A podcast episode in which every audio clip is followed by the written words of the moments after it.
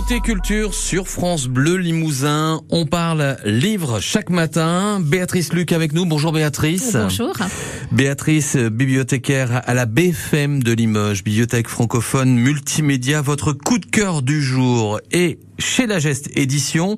C'est signé Claude Cardo. Ça s'appelle Limoges disparu. Un livre dont on parle beaucoup en ce moment. Un livre qui nous permet de découvrir Limoges autrement. Euh, c'est exact. Et en fait, c'est un livre très original dans sa forme. Euh, parce que l'auteur a dessiné lui-même avec beaucoup de talent, il faut, il faut le souligner, euh, les monuments de Limoges aujourd'hui disparus. Il a ensuite inséré ses dessins dans des photographies actuelles afin de bien situer leur emplacement. Donc, c'est assez saisissant quand on feuillette ce livre.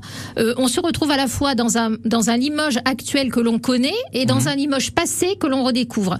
Donc, c'est vraiment euh, très, très intéressant. Quels sont ces monuments disparus qu'on découvre au fil des pages? Alors, ben, vous avez euh, l'abbaye de Saint-Martial, qui reste quand même un des monuments Ouais. euh, qui a joué un rôle important dans la- dans l'histoire de la ville. Et puis tout un tas d'autres monuments, la porte Tourny, les paroisses, la paroisse Saint-Cessateur, la paroisse euh, euh, Saint-Julien, et donc euh, qui sont à la fois euh, présentés parfois sous forme de dessin et resitués sur des plans. Donc c'est vraiment, euh, alors pour l'historien amateur, ben, c'est forcément une source très intéressante.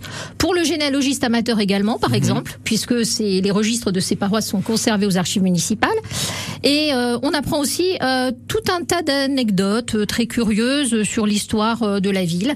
Euh, Qu'est-ce qui vous a surpris, vous, par exemple, dans les histoires euh, qu'on- qu'on- que vous avez pu lire là? Bah, il y a des petits commentaires sur pourquoi le monument a été détruit, donc c'est parfois un peu étonnant.